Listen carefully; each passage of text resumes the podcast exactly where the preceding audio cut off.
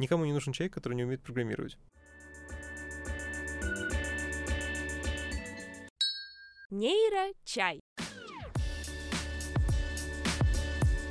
Всем привет! Это подкаст о том, как устроен искусственный интеллект, зачем это знать и что с этим делать. Меня зовут Виктория Земляк. И я Владимир Михеев. Сейчас утро, офис компании Яндекс. Мы пьем чай с Алексеем Озериным. Алексей — старший разработчик по компьютерному зрению в этой компании. Привет. Привет. Мы поговорим с Алексеем о том, как видят машины и как сделать так, чтобы они перестали вас видеть. Нейронные сетки не принято называть искусственным интеллектом, это просто машинное обучение. Вот так, с самого Хорошо, начала. тогда мы будем считать, что это художественное привлечение. Как бы то ни было, давайте начнем. Алексей, давайте тогда определим сразу, что такое компьютерное зрение. Компьютерное зрение вообще это достаточно большая область IT. Там куча разных задачек, применений и всего остального, и алгоритмов. И далеко не все из них связаны с машинным обучением. Зрение на- начинается тогда, когда там, сигнал попадает в камеру, проходит через объектив, попадает на матрицу, и мы как цифруем тот цвет, который пришел. Звучит очень логично. Картинки представляют себя табличку с числами, где каждая точка представлена тремя цветами. Там синим, красным и зеленым, целыми числами от 0 до 255. Дальше начинаются всякие разные детали, зависящие от применений. Например, Мгм. другое цветовое пространство или другое количество цветов, или, может быть, более хитрый формат хранения. Потому что держать большую таблицу с числами дорого. Вполне можно сильно уменьшить вес картинки так, чтобы качество не пострадало. Мгм, мгм. И многие из этих вот задачек, подлежащих вот этой технологии, они делаются даже без э, машинного обучения. Это просто х- хорошо проделанная инженерная работа. Компьютер видит картинки в виде какого-то потока чисел. Мгм. Таблички, матрицы. А Хорошо. что происходит дальше? Какие задачи есть у компьютерного зрения? Что она делает с этим потоком чисел? Что она может? Делать какие-то действия с картинками. Скажем, находить похожие, классифицировать, что на картинке, находить объекты на картинках, говорить, какой пиксель какому объекту принадлежит. Какие Самое- есть самые главные задачи? Классификация. Ну, это какая-то очень базовая задача, она проделана Мгм. очень хорошо. Вот у вас есть картинки, вам нужно говорить, там, котик, собачка там или кто-то другой. Мгм. У вас есть много-много картинок с Инстаграма или еще какой-нибудь спаршенных, и для них известны теги. Вы Мгм. учите модельку, и когда будете подсовывать новые фотографии, она будет предлагать, что там. Теги — это что на картинке изображено, да? Что люди приписывают картинкам на самом деле. Мгм. То есть э, никаких гарантий, что сетка понимает, что на картинке Мгм. нет. Сетка выдает что-то, что э, похоже на то, что написали бы люди к этой картинке в среднем. Есть э, чуть более трактуемые вещи, а, Например, детекция, когда вам нужно находить объекты на фотографии, там, вырезать их, описывать и отправлять там куда-то дальше. Ну и есть сегментация, когда вам нужно выделять контуры объектов и с ними что-то делать. Ну, скажем, в самоездящих машинках сегментация — это очень важная задачка. А в каких машинках? Самоездящих. Мы же Самоездящих. договорились не О, употреблять ты- англицизмов. Не поняла, в чем разница между сегментацией и детекцией? Ну, детекция — это на каждый объект у нас всего 4 числа предсказывается. Это координаты, э, рамки. А, мгм. вот. Обводим А- рамочку вокруг объекта. А ввести рамочку — это гораздо дороже, потому что нужно проделать гораздо больше. А вести контуров? Ну, обвести контур, да. Сказать, что эти пиксели принадлежат вот этому объекту. Ну, то потому что их много, они четыре Ну да, штуки. и, и они хитрые. Мы предсказываем или 4 числа, или м, много чисел, которые говорят, где есть объект, где нет объекта. То есть детекция просто говорит, где какой Да. объект, а сегментация обводит его Да. контуром. Примерно так. Это все нам рассказывает о том, как машины могут распознавать объекты на картинке. Это все про, так сказать, распознавание. Где-то рядышком с этими задачами лежит поиск похожих. Скажем, у вас есть пачка картинок, вы хотите Мгм. находить среди них похожие. А есть задачи чуть более художественного плана. То есть это все О, технические вещи, а есть художественное, да. Скажем, повышение разрешения, Super Resolution, Deep HD там, и все остальное. In-painting — это дорисовывание, когда у вас есть какие-то дефекты на фотографии, ну, там, скажем, какие-то особенности кожи, если это портреты, или люди, если это пейзаж. И вы хотели бы их аккуратно замазать так, чтобы это выглядело реалистично. Пример крутой математики — это заглядывание за угол. По тем размазанным Ого. контурам, которые... По теням, получается, да? По теням и по тому, как они меняются, можно заглядывать за угол. Но это... Да что, это реально вообще? Да, это реально, но это не про машинное обучение, это про очень крутую математику. Вот Какие-то сумасшедшие штуки абсолютно. Да. Давайте тогда перейдем к вычислениям. Какие были одними из первых э, алгоритмов компьютерного зрения? Да, какие до машинного сейчас? обучения. скажем, есть вся- всякие разные как бы классические задачки, вам нужно посчитать контуры Мгм. или там цвета подобрать, ну, там, выровнять э, контраст, яркость, вот это все. И это все можно делать, в принципе, какими-то правилами. Из разряда применить э, там операцию э, свертки, с ее помощью можно, например, контуры выделять на картинках, получить кар- картинку с более четкими границами. Простой пример математики без машинного Мгм. обучения. А потом появились нейронные сети. Да. Дело в том, что нейронные сетки появились давно, Мгм. им очень много лет, просто они выстрелили сравнительно недавно, и Мгм. выстрелили именно на компьютерном зрении. В 2012 году э, на конкурсе ImageNet, это по классификации картинок, с, огромным отрывом победила нейронная сетка сверточная AlexNet. Начался бум нейронных сетей, все кинулись туда. На задаче классификации сетки уже обогнали человека по качеству. В чем, собственно, суть этих нейронных сетей и чем они так круты? Там, задачу той же классификации или поиска похожих можно решать с помощью мат- математики и каких-то простых Мгм. правил. Там, если задача классификации сложная, правила становятся сложными, сложными. Там довольно давно, еще до нейронных сетей, применялось машинное обучение. Очень сложно подбирать параметры для таких сложных систем. И люди стремились к тому, чтобы сделать что-нибудь с большим количеством параметров, но чтобы эти параметры можно было подбирать. Раньше перевод делался там армией лингвистов, программистов, математиков, которые для каждой пары языков писали какие-то хитрые Ну, вот правила в промпте алаймента. Единственная система, в которой до сих пор все на правилах по сравнению с Яндексом и Гуглом. И Ага. сейчас, вот там последние несколько лет, перевод в разных сервисах, он весь нейросетевой. Почему это произошло именно сейчас, если нейросеть существует вообще давно? Там несколько вещей сложилось. Во-первых, наличие геймеров продвигало индустрию... Наличие геймеров. индустрию видеоускорителей. А, вычислительные мощности появились. На карточках необходимые. хорошо делаются матричные Мгм. операции. И матричные операции были прям жизненно необходимы Мгм. для того, чтобы можно было нейронные сетки успешно считать и тренировать. Они как раз в их основе лежат, да? Ну, нейронная сеть — это просто такая большая формула сложная, в- которая состоит из очень простых операций. Сложение, умножение, взятие каких-то функций и всякие свертки. И все это матричные операции на самом деле. Что значит матричная операция? Мы, у нас есть картинка, э, мы берем целую пачку картинок, так называемый батч, такой большой многомерный массив. Делаем с ним какие-то единообразные действия. Например, вдоль какой-нибудь размерности просуммировать. Это матричная операция. Какой-нибудь размерности перемножить две матрицы. А, ну то есть массив это матрица, поэтому мы говорим Ну, Да, мы видим да, картинку в виде да. матрицы, то есть Да, прощения. чисел, а потом с ними что-то делаем, какие-то операции математические. В школьной геометрии есть точки, вектора, матрицы, Ага. и все, дальше мы идем. Под векторизованными вычислениями обычно мы подразумеваем вычисления с пачками чисел. И эти пачки чисел, на самом деле, даже не матрицы, а более многомерные штуки. Мгм. Обычно их называют тензорами, но туда не вкладывается какой-то глубокий физический или математический смысл. Это Мгм. просто такая многомерная коробка с числами. Мне нравится метафора. Коробка с числами. Тензоры — это Тензоры? набор чисел определенной размерности. Да? Ну, там, скажем, четырехмерные тензора. Там одна размерность отвечает за номер картинки, другая за x, за y и за цвет. Итак, мы преобразовали картинку, вот такую штуку, и кинули ее в нейросетку. Да, Обучайся. Что кинули, происходит? ки- кинули в, в- сложную формулу. Мгм. Эта сложная формула на выходе выдает какое-нибудь число, ну или набор чисел. И мы хотим, чтобы этот набор чисел был близок к тому, что нужно, к разметке. Для этого мы вводим функцию ошибки. Это такая величина, которая говорит, насколько то, что предсказано, отличается от того, что должно быть. А что должно быть? Ты сказала разметка, но что такое разметка? Разметка для классификации это, например, подписи картинкам. Картинка есть, и к ней есть подпись, что там собачка. Ага, есть получается- картинка, и там подпись, что это машина. Ну, это Специально обученные люди прям сидят над каждой фотографией, говорят, вот это такая, вот это Ну, такая, и так тысяча фотографий. Тысяча. Ха, К нет, сожалению, миллионы. не специально обучены. Миллионы, да. Но на практике гораздо проще взять, заскрейпить, то есть э, взять и обойти все странички там какого-нибудь фликера Мгм. или Инстаграма или еще Мгм. чего-нибудь и спарсить много-много-много картинок и подписи к ним. А потом какие-то выбранные вещи там руками преобразовать или с помощью небольшого количества разметчиков. Мгм. Ну или есть какие-то проекты, где люди как open source размещают в интернете все вместе. Да, Ради науки. е- есть анимации. такое, есть open source штуки, есть коммерческие, коммерческие, например, э, Amazon Mechanical Turk или Яндекс Толок. И там людям платят за то, что они сидят Да. и размечают. Да. Итак, у нас есть разметка, Да, у нас есть функция, да, большая сложная большая формула. сложная фо- формула. И что мы с ними делаем? друг Нам другом? нужна э, величина ошибки, то есть насколько сильно предсказанная разметка расходится с тем, что должно быть. Мгм. Это просто число. Мы считаем производную этого числа по всем параметрам. Это можно сделать благодаря тому, что формула записана в специальной форме. Эта производная позволяет нам делать градиентный спуск. Это самый Мгм. простой способ, как подбирать более хорошие параметры. Градиентный спуск помогает нам изменить ту формулу, которую мы случайно сначала придумали, чтобы она больше была похожа на... На то, что а, на- работает лучше. В смысле случайно придумали? Ну, у нас есть формулы, в ней есть коэффициенты. И изначально мы Окей. эти коэффициенты заполняем случайными числами. Соб- Так называемая инициализация. Да. Вот, Ага. мы их случайно выбрали. Такая функция предсказывает какую-нибудь ерунду.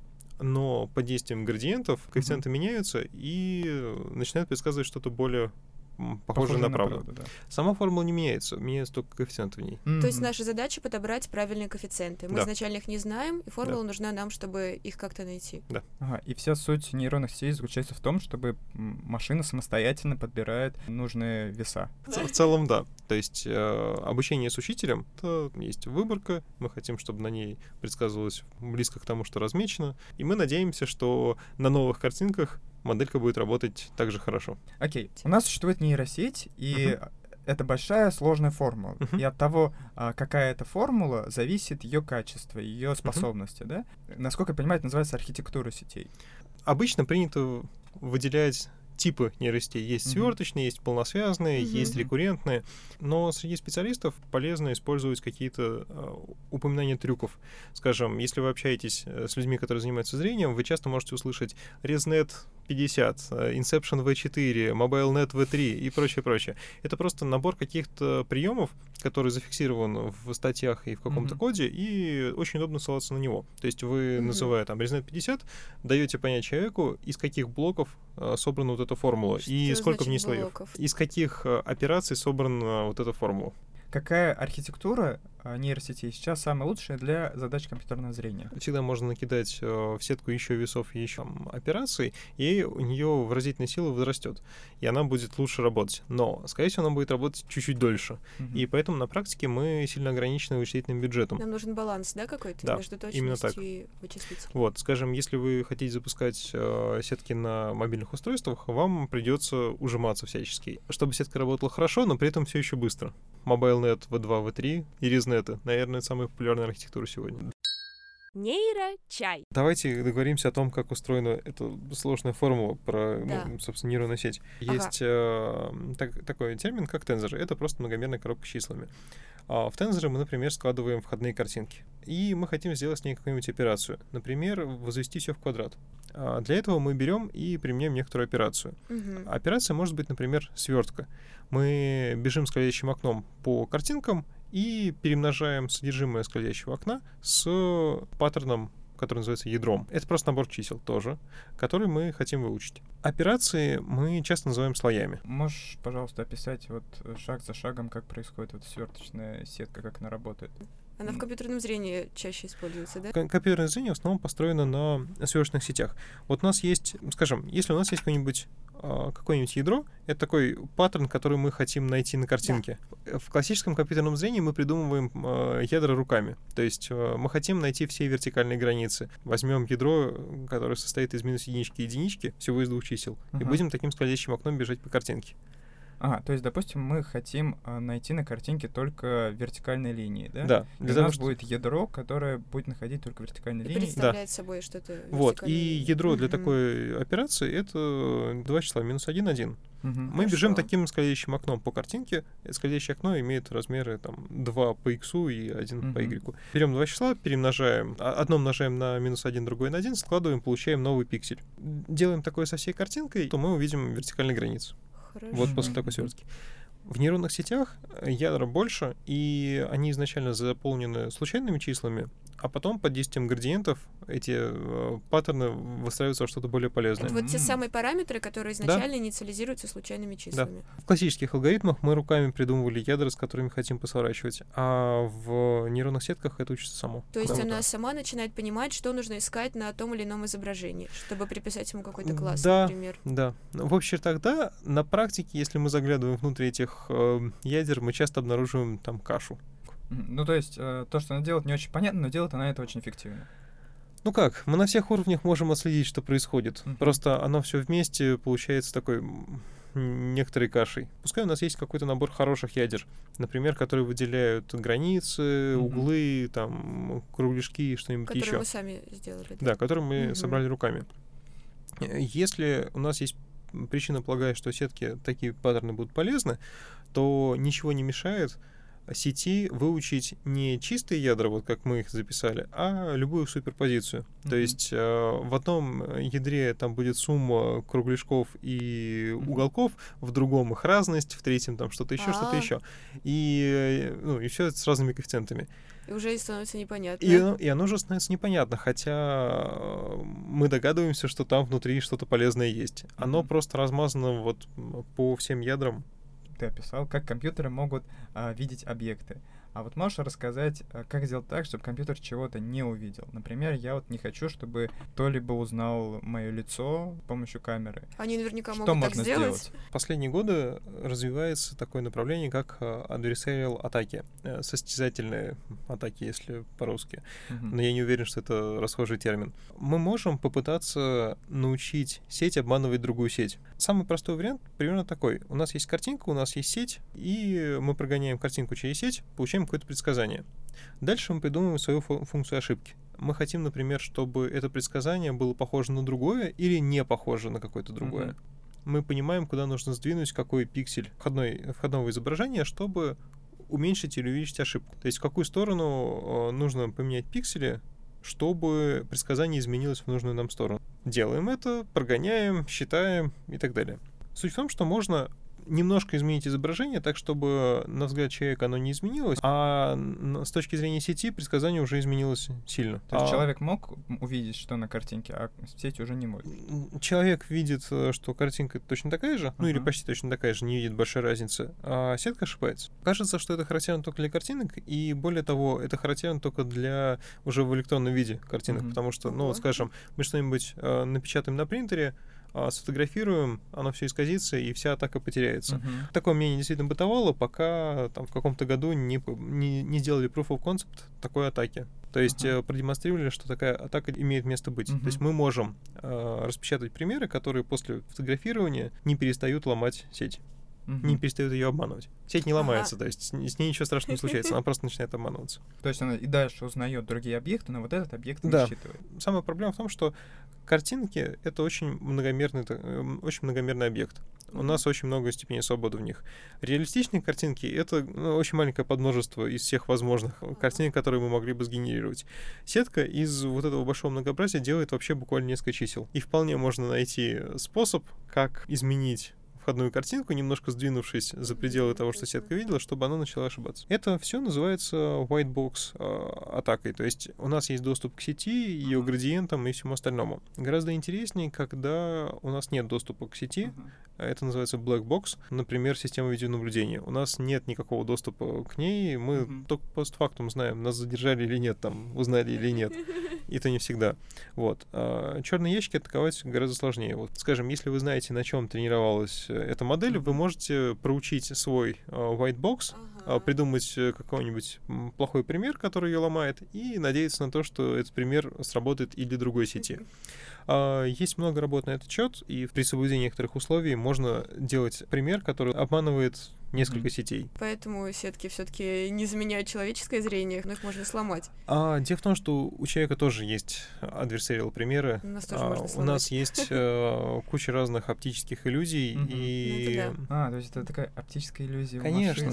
Были примеры, как сделать пример, который одновременно обманывает и сетку, и человека. Вот это круто. А, А в смысле обманывает э, человек видит другое лицо? Есть разного рода обманы из разряда вот э, я покажу фотографию, и э, там человек на этой фотографии скажет, ну, окей, здесь на этой фотографии женщина на коне. А сетка скажет, что там еще и сено есть, и все остальное. Человек, «Хм, действительно, сено тоже есть. Это один вариант, это даже не адверсариал атака, это просто неточность формулировок. Есть уже некоторые различия от того, как э, там люди описывают и сетка описывает. Можно придумать какие-нибудь примеры, когда человек ошибется. Скажи, пожалуйста, а есть ли какие-нибудь уже примеры подобных атак крупных или целых войн, связанных с состязательными сетями? Есть много примеров соревнований, когда предлагалось э, сломать сетку или сделать сетку, которую будет сложно сломать. Там целый раздел на конференциях. Да, недавно был случай, на Хабре его описывали. Оба сервиса называются на А. Давайте назовем их молчи, Б ну и С. И там, и там публикуются объявления. А, Сервис Б размещает объявления и вешает на них свой, свою плашку. Привет, это А, сервис Б, да. Да, Мгм. сервис С добавил кнопочку импорта объявлений сервиса Б. Пользователь приходит, хочет запостить свое объявление на двух сервисах, Мгм. постит на одном, на другой приходит, жмет на кнопку импортировать и, значит, объявление импортится. Но чтобы не рекламировать конкурента, вот эту плашку, логотипчик э, Убрали. детектируют и перестирают. А сервису Б, разумеется, такая ситуация не нравится, потому что они теряют э, трафик, Клиентов, да. клиентов, и так получается, что, ну, как так, мы собирали большую клиентскую базу, а вы так ее легко выводите. Они сначала пытались решить это какими-то э, общечеловеческими способами, Мгм. там, в суд, договориться, что-то Мгм. еще. Не получилось, и тогда они стали искать способы, как изменять картинки так, чтобы детектор плашки не срабатывал. Э, В общем, это первая нерастевая война. Ну, как война? То есть это маленькая нерастевая битва, но кажется, это Войнушка. первый, да, конфликт впервые, который вот произошел. Очень в истории.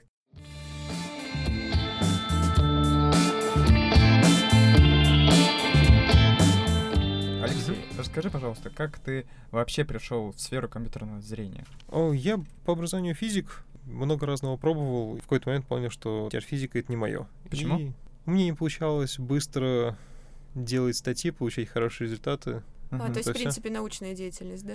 Нет, наука дело интересное, но вот терфис оказался не моим. Я как-то очень медленно работал, медленно получал отклик. Мне нравился терфис, но проблема в том, что какое-то положительное подкрепление приходило слишком долго. Я сменил область на что-то, что приносит более быстрый отклик. В плане я поработал, получил результат, и этот результат куда-то пошел.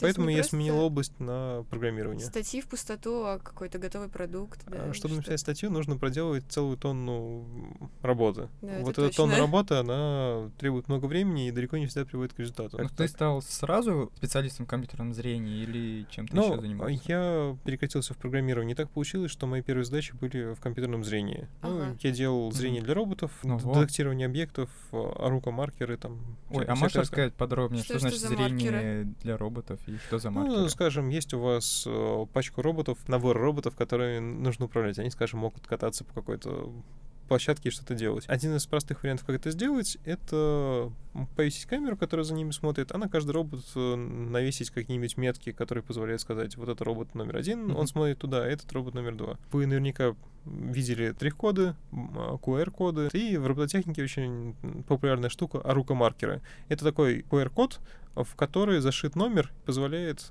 построить э, оси X, Y, Z на картинке. Ну, то есть у нас Мгм. есть камера, откалиброванная, мы в, эту в область э, видимость вносим кар- картинку с маркером и можем построить ко- координаты X, Y, Z. Вот. То есть это координатная сетка для конкретного робота.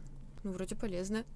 Да, полезная штука, если вы пишете какую-нибудь систему, которая управляет этими роботами, Мгм. там, скажем, ты поедь туда, ты развернись, ты вернись туда и так А далее. именно этим компания занималась, да? Ну, это был маленький стартап. А дальше я познакомился с ребятами из Deep Hack Lab. Это такой стартап. Когда я к ним пришел, мы занимались NLP, э, Natural Language Processing. Обработка естественного языка. Да, Не обработка... нейролингвистическое программирование. Нет. Я работал в стартапе, потом перешел в Яндекс. Э, Звучит очень просто. Как да, так прим- примерно так и было. И Я Хорошо. занимался разными проектами, а потом, э, благодаря э, знакомствам, мне предложили поработать в Яндекс. Что значит благодаря знакомствам? Есть такой ресурс Open Data Science э, Slack. ODSI. Там на ODSI находится анкета, вы можете заполнить и вступить в этот Slack. Это, наверное, крупнейшее профессиональное сообщество в России из тех, что я встречал. Оно очень активное, там 1015, наверное, человек, много-много, м, там уже несколько миллионов сообщений. Там люди обсуждают все вопросы по Data Science, ну, Мгм. вообще все-все-все. Ну, там, технические вопросы и прочее, прочее. Ну, всякие статьи выходят, вот крутая статья. Да, там посмотрите. обсуждают статьи, обсуждают проблемы. Коллеги, помогите, у меня вот такая проблема, я не знаю, что делать. В Мгм. основном, благодаря этому сообществу, очень многие мои э, друзья, знакомые за последние несколько лет меняли работу. Нам нужен специалист такого Ага, профиля. понятно. Кажется, я знаю, где спросить. Вот. Ага. Человек идет в ВДС, спрашивает, или в- внезапно он уже знает, что кто-то специалист какой-то в Вот, каком-то очень вопросе. полезно. Ну, Да. получается, тебя тоже так же нашли.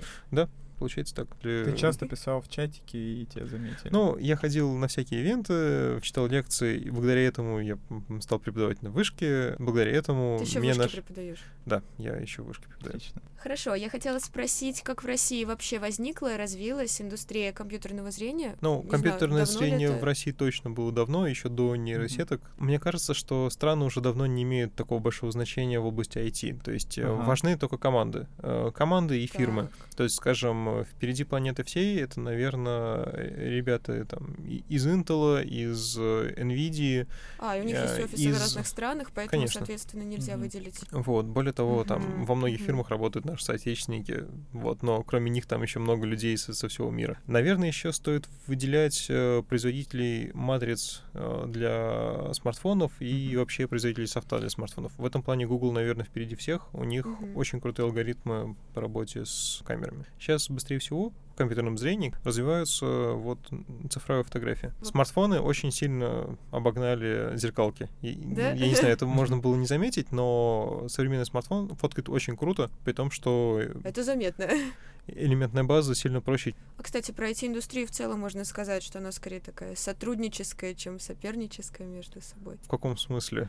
Ну вот что компании, они много сотрудничают и не скрывают друг от друга секреты, а скорее как-то работают вместе.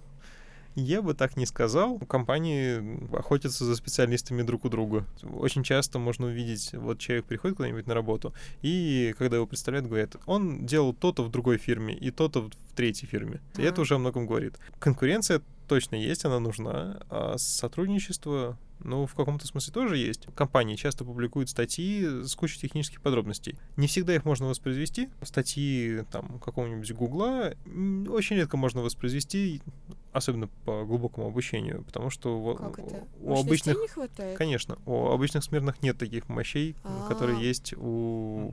Гугла. Но часто бывает такое, что вот появляется человек, которому хочется воспроизвести работу, но он понимает, что у него мощности нет.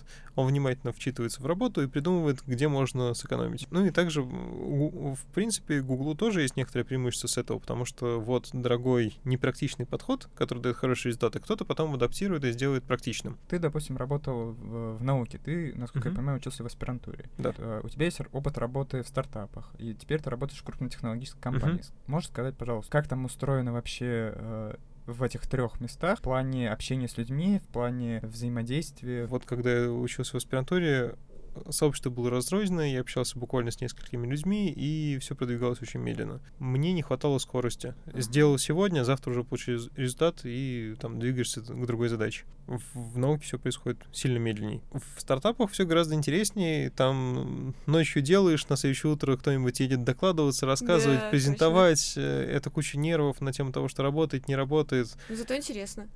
Да, интересно, но так получается, что в стартапах все на все руки. Вот, в частности, в какой-то момент у- у нас была сильная команда из пяти э, исследователей и ни одного программиста, который бы делал обычные приземленные вещи хорошо. Но кто-то должен был это делать. В итоге исследователи учились программировать под Android, там писать э, веб-морды. Веб-морда, м, что это? Веб-морд, ну, веб-интерфейс К, м, там, к демкам и Сленг прочее, прочее. да? В итоге, ну, получается просто не очень неэффективное использование исследователей. В Яндексе в этом плане процессы выстроены очень хорошо. Ну, все-таки это крупная корпорация.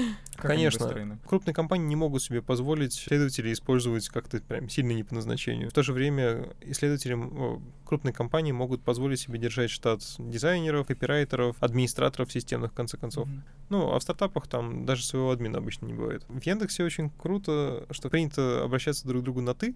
Это здорово помогает. Гораздо проще задавать глупые вопросы, если ты можешь Мгм. к человеку обратиться на «ты». В стартапах как договоримся, А в науке? а в науке, ну, в общем-то, в науке очень важно знать иерархию. Нельзя подойти там к зафлабу и сказать «ты», просто хотя бы потому, что он старше нам на много лет. А в Яндексе можно подойти к начальнику А, и ну точно. От возраста обратиться. тоже зависит, там в основном. Все А, примерно твои ровесники. Вообще средний возраст сотрудников Яндекса сейчас там что-то в районе 25, что, ну, в общем, очень молодая компания в Ну, этом даже плане. такая статистика есть. Да. Но в целом, да, ощущение, что в Яндексе очень молодые разработчики. Как проходит обычный рабочий день э, вот у тебя, как у ведущего сотрудника? Нет, я не ведущий. А, я ну, старший разработчик, да, а, у- а, у ведущий это следующий в иерархии. А, мы в этом просто не разбираемся. Про А. иерархию мы тоже спросим. Окей, ну а, давайте сначала про иерархию. В Хорошо. общем, есть э, стажеры, есть э, младшие разработчики, просто разработчики, старшие Мгм. разработчики, ведущие разработчики, а дальше всякие руководители группы, направления там и В так чем Понятно. далее. разница? В задачах, в ответственности и, наверное, в зарплате. И Вот. в уровне навыков, я так полагаю. Да, это тоже, но если так посмотреть, нам часто приходят крутые стажеры, которые реально неплохо делают что-то. То есть они классно прогают или Мгм. классно шарят математику, возможно, лучше даже, там, скажем, меня. Что, как так? Почему тогда не стажеры? Потому что у них еще нет опыта реальных задач, например. Э, Из интересного стажерам обычно поручают какую-нибудь интересную задачу. То есть э, силы стажеров редко уходят на рутину. Ну, А, по крайней мере, в моем отделе. исследовательское, да? Да, и это здорово, потому что ну, очень легко сломаться, если выдадут задачу разгребать какие-нибудь таблички или еще что-нибудь Ну, такое. это очень заботливо. Но поэтому у стажеров довольно большой конкурс. То есть Мгм. интересные задачи, ответственность только в рамках этой задачи, это очень здорово. Обычные штатные разработчики занимаются рутиной гораздо больше, но и отвечают за большее количество вещей. И рабочий день. Да, рабочий день. Ну, я прихожу на работу, И начинаю работать. а, Где-то где-то утром у нас э, стендап. Что Это стендап? стендап. Ну, это довольно распространенная практика. Очень важно понимать, что у людей все нормально. Я слышал термин митап. Митап это немножко нет? другое. Стендап это такое, что все оставляют свои компы, встают около доски. Каждый говорит там в течение там пары минут на тему того, что я работаю, у меня все хорошо. И вот что я делаю. Или нет? У меня Или у меня что-то сломалось, не работает. Это нужно для того, чтобы люди не заклинивались на какой-то проблеме. В стартапах, д- ну, если у них культура разработки не поставлена, отсутствие стендапов часто приводит к тому, что люди днями сидят на какой-то задаче, бьются, хотя коллега уже решил. Стендап — это очень важный такой механизм, Мгм. который Мгм. позволяет распространять сигналы, что все ок, или где-то Очень есть интересно. затыки. В Яндексе очень много встреч. То есть, как правило, люди сидят среди команды, которые делают что-то похожее. Скажем, у меня есть задача, для нее есть потребитель, заказчик, А, сидящий где-то в другом отделе, да. Нужно с ним взаимодействовать. Чем выше человек в иерархии находится, тем больше у него встреч. Чем ты больше менеджер, тем больше приходится взаимодействовать. И тем меньше ты можешь создать руками. Есть своеобразная культура разработки. А, Можешь рассказать подробнее, что это такое и Мгм. какие три правила в культуре разработки тебе кажутся наиболее крутыми? Во-первых, можно писать язык по каким-то гайдам, которые Мгм. общеприняты. Ну, там, на Python это, например, PEP8. То А есть писать код понятно, чтобы Поня-. Писать код идиоматично. Идиоматично это означает, что в языке есть куча разных возможностей, но предпочтительно использовать какие-то определенные. И эти определенные хорошо известны всем профессиональным разработчикам Мгм. на этом языке или в этой среде или так далее. М, Понятно. В Яндексе высокая культура переиспользования кода. Там есть внутренний поисковик по коду. Не надо изобретать велосипеды. То есть ты можешь найти уже готовый фрагмент кода, который Мгм. делали твои коллеги, заботливо завернули функцию и поддерживают ее, чтобы все работало. В стартапах можно изобретать сколько угодно велосипедов, это нормально. Проблема начинается тогда, когда разработчиков в штате становится там несколько тысяч человек. Если каждый из них будет изобретать велосипеды, то У это нас будет тысяча велосипедов, да, тысяч- собственно. несколько тысяч велосипедов, и, может быть, лучше потратить немножко сил на то, чтобы люди не, не тратили время на изобретение велосипедов, а точно. учили работать вместе. В Яндексе высокая культура именно переиспользования кода. То есть Мгм. а, у меня есть задачка, я пишу код там отдельным комитом, отправляю а, на ревью, мои коллеги посмотрят, а, выскажут свои замечания, там какие-то такие вещи я поправлю, и в конце концов появляется код, который, которым владеют несколько людей. Я Мгм. как автор и еще несколько ревьюеров, которые его проверили. Кто-то еще? Код-ревью это очень важно, да? Да, код-ревью это очень важно. А еще это скорее характерно не для просто разработки, а именно для машинного обучения. Это то, что в Яндексе богатая внутренняя инфраструктура, которая позволяет пользоваться там кластерами и какие-то вычисления делать. Есть очень много машин, которые объединены в сеть, и можно запускать вычисления Мгм. в- вот на этих мо- мощностях, не особо вдаваясь в подробности, как это физически происходит. Мгм. То есть на какой именно машине, какой команды запустить скрипт. Это все знать совершенно не нужно, нужно просто уметь освоить какие-то правила и уметь создавать задачи. В машинном обучении и там, в глубоком обучении очень важно, чтобы люди э, на практике какие-то вещи делали. То есть э, теорию можно прочитать, заботать там и все остальное, но это будет абсолютно бесполезно, если человек Мгм. не умеет, э, не пробовал, там, не сталкиваться с реальными сложностями. И поэтому очень важно иметь возможность что-то посчитать. Мгм. Вот, в Яндексе очень хорошая возможность именно для счета. Собственно, в стартапе у меня ни- никогда не было столько вычислительных экспериментов, как в Яндексе. То есть э, стартап считаешь плохим опытом? А это важный опыт. Э, В стартапах можно пощупать вообще все виды разработки. О, То есть и немножко поменеджерить, и немножко поисследовать аудиторию, для которой мы что-то делаем. Попрогать одно, попрогать другое. Наверное, можно понять, что тебе больше нравится, и потом с этим Да. как-то над этим работать, уйти в крупную Мгм. компанию. Как ты советуешь, э, с чего лучше начинать? С крупной компании или со стартапа? Сегодня, мне кажется, имеет смысл стажироваться, ну, вот при первой же возможности, Мгм. после окончания института или даже во время обучения, имеет смысл попробовать постажироваться где-то. То есть, чтобы освоить какие-то базовые вещи. Как работать в команде. компании, да? В Яндексе, например. В Яндексе, в Мейле, в Лямоде. Это Из сайт, надежды? магазин одежды, да. Это кстати, там это не сайт и не ну, магазин, но это... Да, э, ладно. Нейрочай. А насчет компании, над какими проектами ты сейчас работаешь? Если это не совсем коммерческая тайна. Я занимаюсь сетками для компьютерного зрения, в частности, я адаптирую их под запуск на мобильных. Вышла новая статья про очередной MobileNet, на этот Мгм. раз MobileNet V3, и нужно было попробовать, насколько хорошо она работает на наших внутренних задачках. Ну, это архитектура и набор приемов, которые писали вот в статье. Нужно было проверить, насколько хорошо эта архитектура и этот набор приемов работает для наших задачек. Твоя будничная задача, получается, просто найти Да. новую сеть и посмотреть, как она выполняет какие-то те или иные задачи. Про- протестировать, насколько хорошо.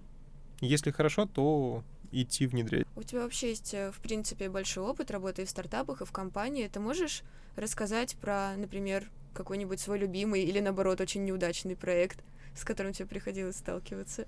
Мне очень понравился проект, который я делал последним вот в стартапе. Распределенный микрофонный массив на телефонах. Звучит суперсложно, если честно. Нет, э, очень просто. В переговорках э, больших компаний часто ставят профессиональное оборудование, которое умеет хорошо записывать э, речь для видеоконференций. Чтобы убрать дополнительные шумы, м, которые неизбежно Мгм. присутствуют, там, эхо и прочее, прочее, э, используют массив микрофонов. Это много микрофонов, которые известно как расположены и хорошо синхронизированы. Это позволяет выделять голоса каждого говорящего очень чисто. В стартапе мы пытались сделать то же самое на телефонах. То есть э, вместо дорогого оборудования использовать несколько обычных телефонов. Мгм. Мы их раскидываем там по столу, включаем, а, разговариваем, запись идет.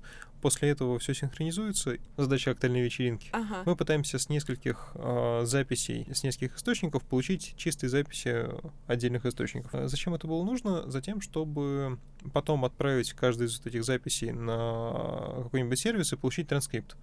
Транскрипт от каждого говорящего с привязкой ко времени. Проблема была в том, что, вот, скажем, гугловый сервис а, Speech to Text, Ага. он не, не умел работать с несколькими говорящими. То есть, если в, в- в каком-то фрагменте было несколько спикеров, то оставался только один. А, ему было И сложно вос- разобраться, какой голос Да, кому принадлежит. ну, там моделька такая, которая просто находит одного говорящего и работает только с ним. Мы пытались решить эту проблему вот другим способом. Мгм. Давайте мы сначала разделим на отдельных говорящих, сделаем запись, может быть, получше, и отправим в сервис уже э, как бы чистую запись. Это очень разумно. Э, Ставка была на то, что моделька, которая умеет работать с несколькими говорящими, появится не скоро. Вот, насколько мне известно, у Амазона вот такая моделька недавно появилась. Эх. Было понятно, что рано или поздно это произойдет, потому что вот проблема с несколькими говорящими это прям серьезная проблема. А что, нельзя было так сделать? Вот вы разработали такую модель в стартапе, решили продать ее Амазону, или бы они не купили. У стартапов очень мало вычислительных мощностей, а еще, как правило, мало реальных данных. У любого сервиса, который занимается колонками и там чем-нибудь еще, данных просто на порядке больше.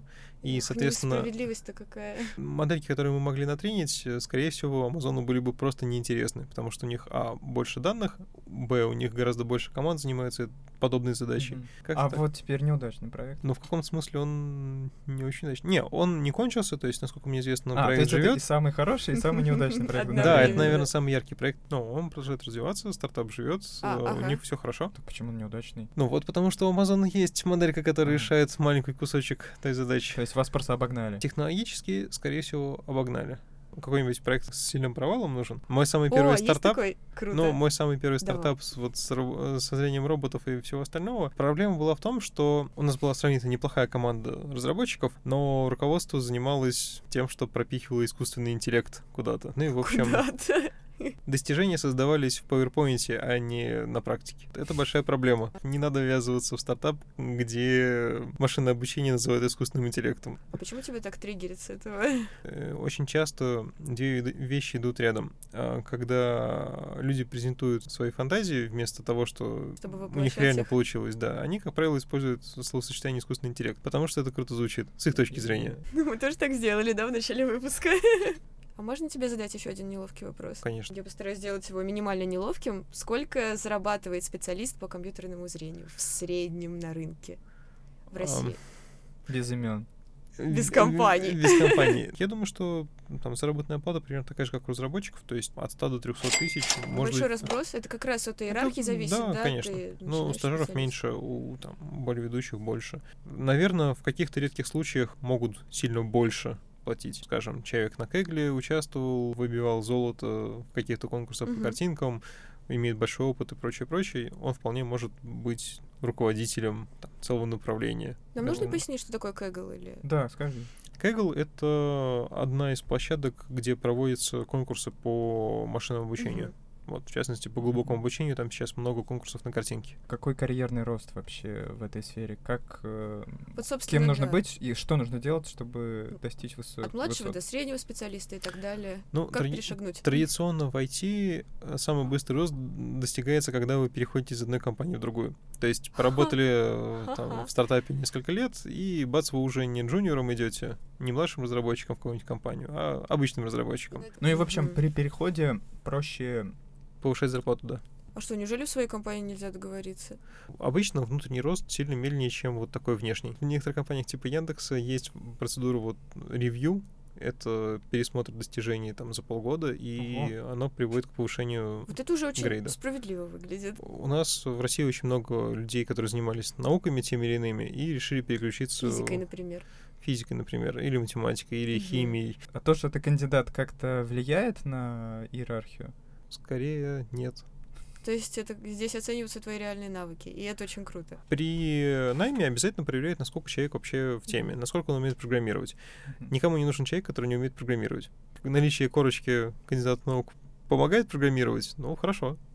Нет, я Не во просто всех сферах это слышал, что кандидаты наук и люди со степенями как-то больше ценятся на рынке. Мне кажется, что люди со степенями проще проходят первичный отбор, то есть скрининг резюме, когда HR просто смотрит, а резюме адекватно составлено или нет. Как Но дальше на техническом собеседовании, я думаю, что это не сильно помогает. То есть вообще в эту сферу можно попасть из любой другой области. Я хочу мотивировать Конечно, как-то да. людей. Программированию можно Но научиться, если ты химик или IT потребляет очень много кадров. В, в IT довольно легко вкатиться. Гораздо проще, чем вкатиться в ту же физику, химию. Есть простые советы, что для этого нужно сделать. Начать? Отлично. Ну, Серьезно. То есть достаточно просто уметь программировать, иметь какой-нибудь там pet project, и чтобы это нравилось. Pet Project. Какой-нибудь внутренний проектик, который я делаю для себя. Ну, то есть профиль на GitHub, где у тебя что-нибудь есть. Ну, какой у тебя Pet Project? Pet project у меня не было, я м, кеглился, но в общем. Это, наверное, не совсем про меня.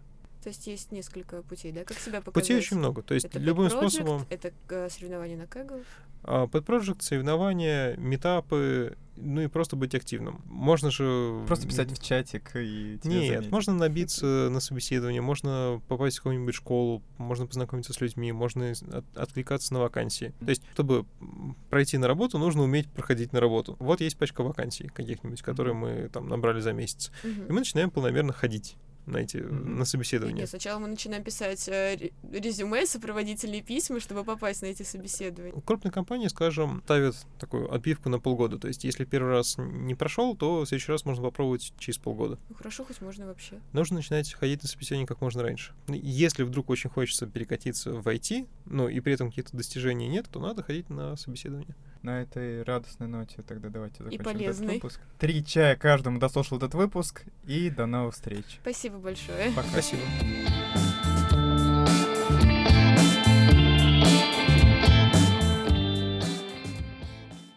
Во-первых, у меня нет резюме какого-то, которое я в актуальном состоянии поддерживаю. Я все работы менял или там через знакомых находил, мне предлагали, я проходил собеседование, или там мне звонили, звали на собеседование, я ходил. Просто тебе в смысле? врываются Да. такие, привет, не хотите Привет, да. поработать в нашей компании? Не, ну примерно так и получается.